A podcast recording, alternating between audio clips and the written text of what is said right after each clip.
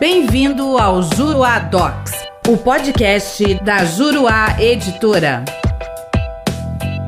Olá, tudo bem? Eu sou o professor René Hellman e neste podcast nós vamos falar sobre a competência da Justiça Federal em ação de improbidade administrativa. No julgamento do conflito de competência de número 174.764, que foi relatado pelo ministro Mauro Campbell Marques, a primeira sessão do STJ, por unanimidade, decidiu que abro aspas, a competência civil da Justiça Federal, especialmente nos casos similares à hipótese dos autos, é definida em razão da presença das pessoas jurídicas de direito público previstas no artigo 109, inciso 1 da Constituição Federal, na relação processual, seja como autora, ré, assistente ou oponente, e não em razão da natureza de verba federal sujeita à fiscalização da Corte de Contas da União. Fecho aspas. No mesmo sentido dessa decisão, há outras decisões do STJ. O que se debatia naquele caso era a competência sobre a ação de improbidade administrativa em que não havia participação de ente federal, mas tão somente uma discussão sobre suposta improbidade no manejo de verbas federais transferidas para o município que estavam sujeitas à fiscalização pelo Tribunal de Contas da União.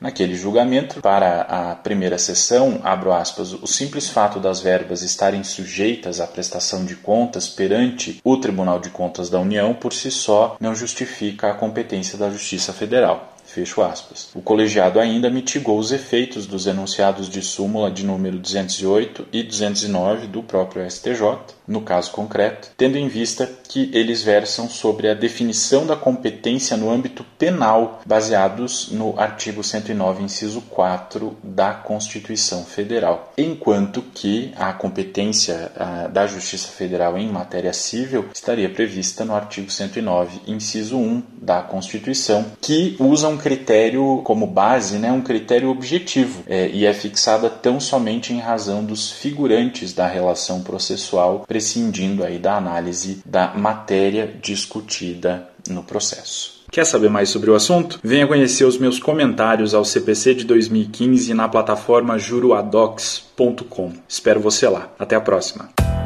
Nosso podcast fica por aqui. Com o Juruadocs, faça mais, faça melhor. Até o próximo.